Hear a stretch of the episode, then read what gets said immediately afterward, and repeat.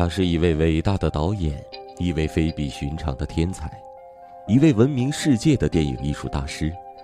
他富于幽默，擅长制造悬念的拍摄手法，不仅风靡世界影坛，更被众多后辈导演争相模仿。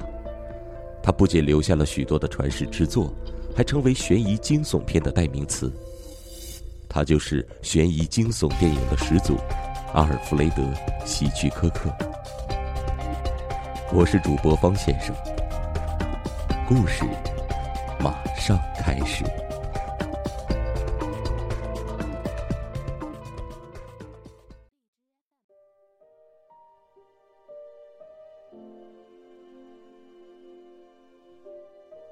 安东尼和巴克并非真正的朋友。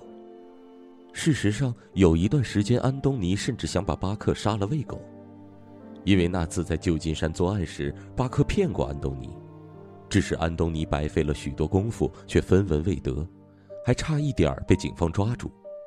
因此，当今天晚上巴克来敲安东尼的门时，使安东尼很意外。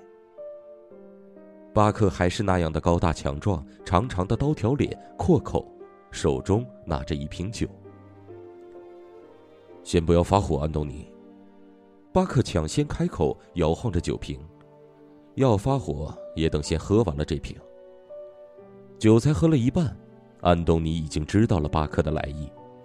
巴克在城里探知了一个肥厚的保险箱，却找不到一个合适的人为他打开。安东尼是开保险箱的能手。现在许多初出江湖的毛头小子都是用气割的方式，需要带很多的工具。安东尼从不需要带太多的工具，而且干起来迅捷无声。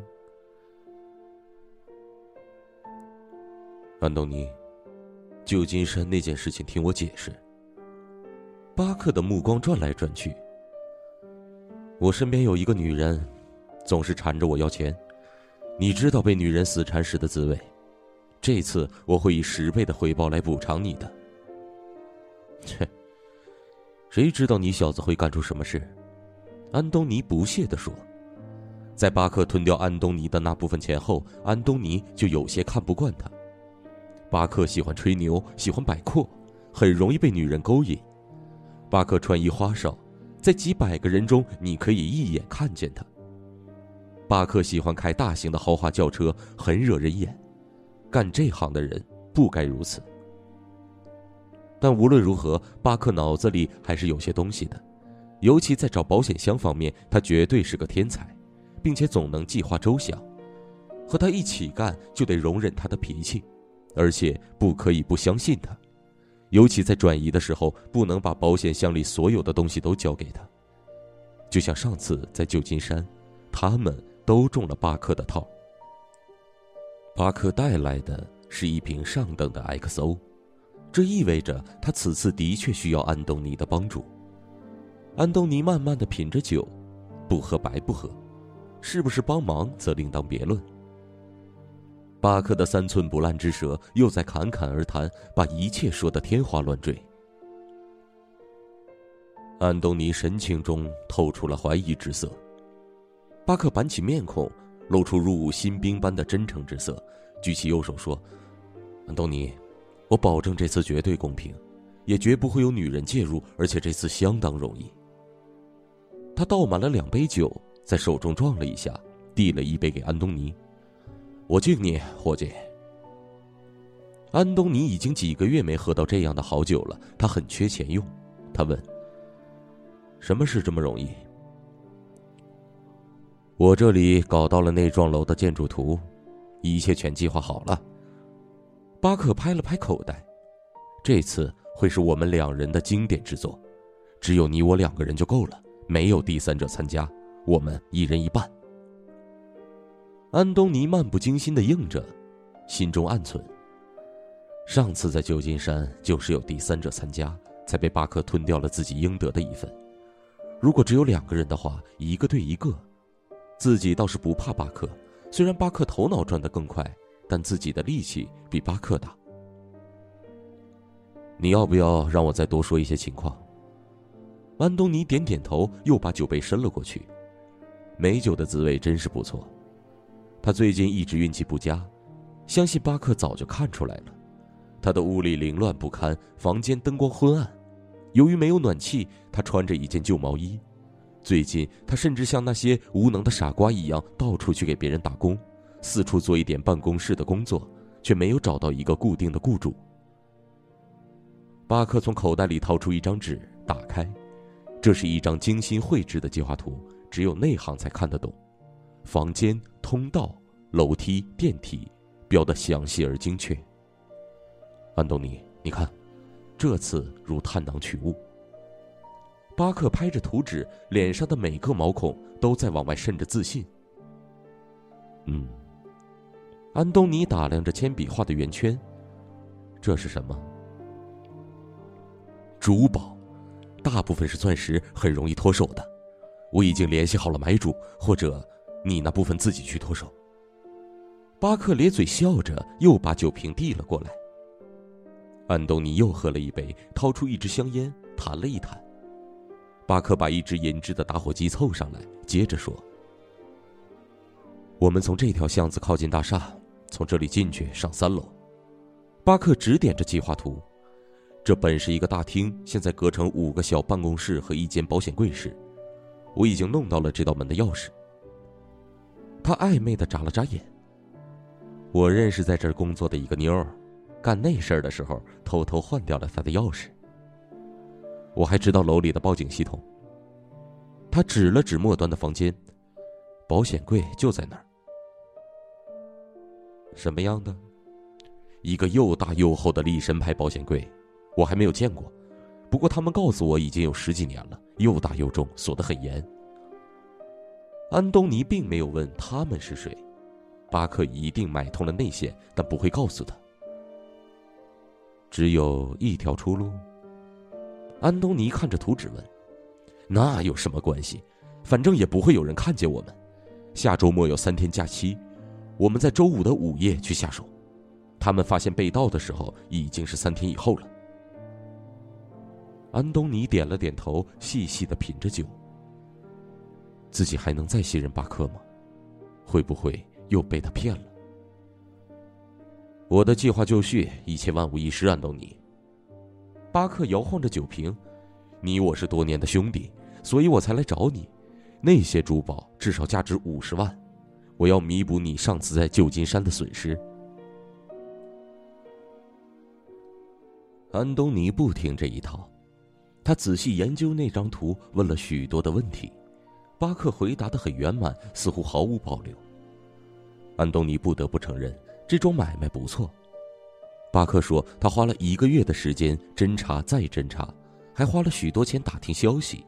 他知道珠宝肯定会在那个保险箱里，他知道任何该知道的细枝末节。”我还要告诉你，安东尼，巴克说：“这是我的洗手钱，是我一生中最后的一票。这次拿到钱后，我会远远的离开这儿，再也不回头。”我要定居在我家乡的那个农场里，忘记过去，过一辈子舒心的日子。安东尼让巴克把图留下来，答应第二天答复他。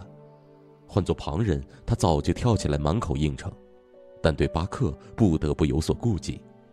他必须多考虑一下，如果巴克欺骗自己，又该如何应付？安东尼越想越觉得巴克会在得手后出其不意的暗算自己。如果巴克预先埋伏两个人在小巷里，事情就不止开保险柜这么简单。安东尼绞尽脑汁的想了大半夜，第二天巴克打来了电话，安东尼回答：“我干了。”“嗯，你真是个聪明的家伙。”巴克笑着挂上了电话。几分钟后，巴克来到安东尼的公寓，用铅笔在图上写出了街道名、公司名等等。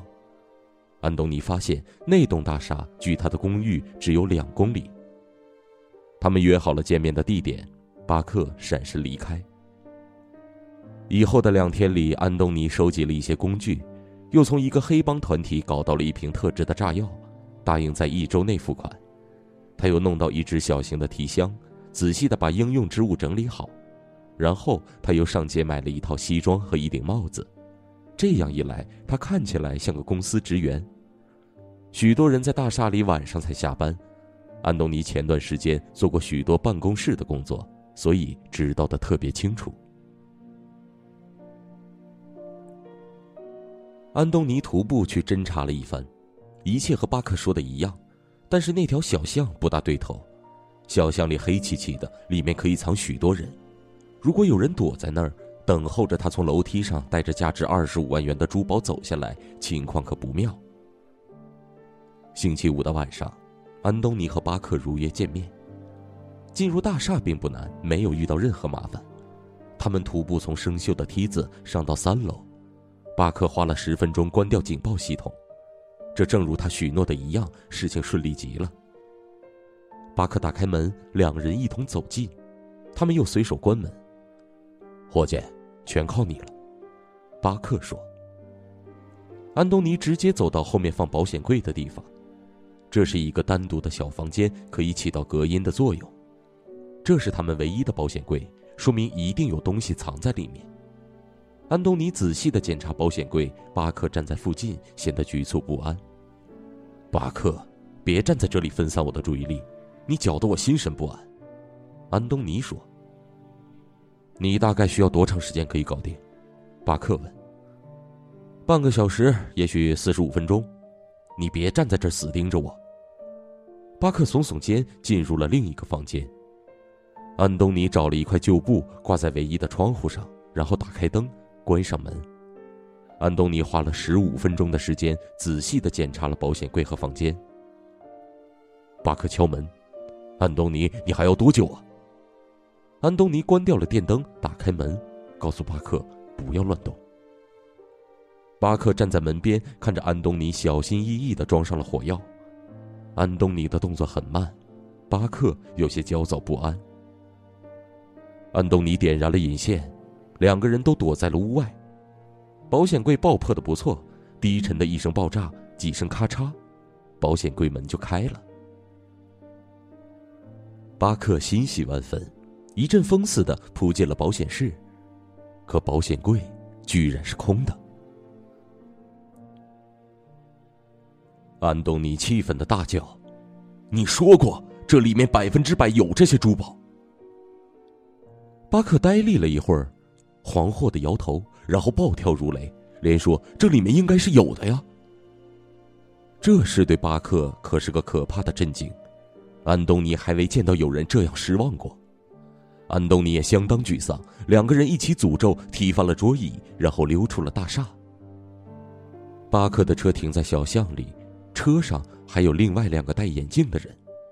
安东尼知道，如果他此时真拿着二十五万元珠宝的话，他就已经是个死人了。巴克上车，问也不问安东尼是否搭车，径直的开走了。安东尼转过巷口，上了一辆计程车。第二天，安东尼决定离开。巴克恢复了一点理智，好歹到机场送了一下。安东尼搭了一架南非的747班机，他并不在乎飞往何处，只要有他和他的皮箱在。他曾在打工期间留意过办公室职员的工作习惯，知道他们总喜欢改动保险箱的密码，但是记密码是一件很麻烦的事，于是总会有一个方便的记密码的方法。他故意延长了检查保险柜的时间，在抽屉中找到了一只不走的闹钟。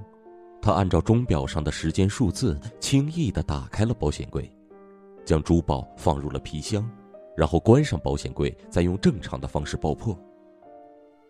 这一票，的确弥补了上次在旧金山的损失。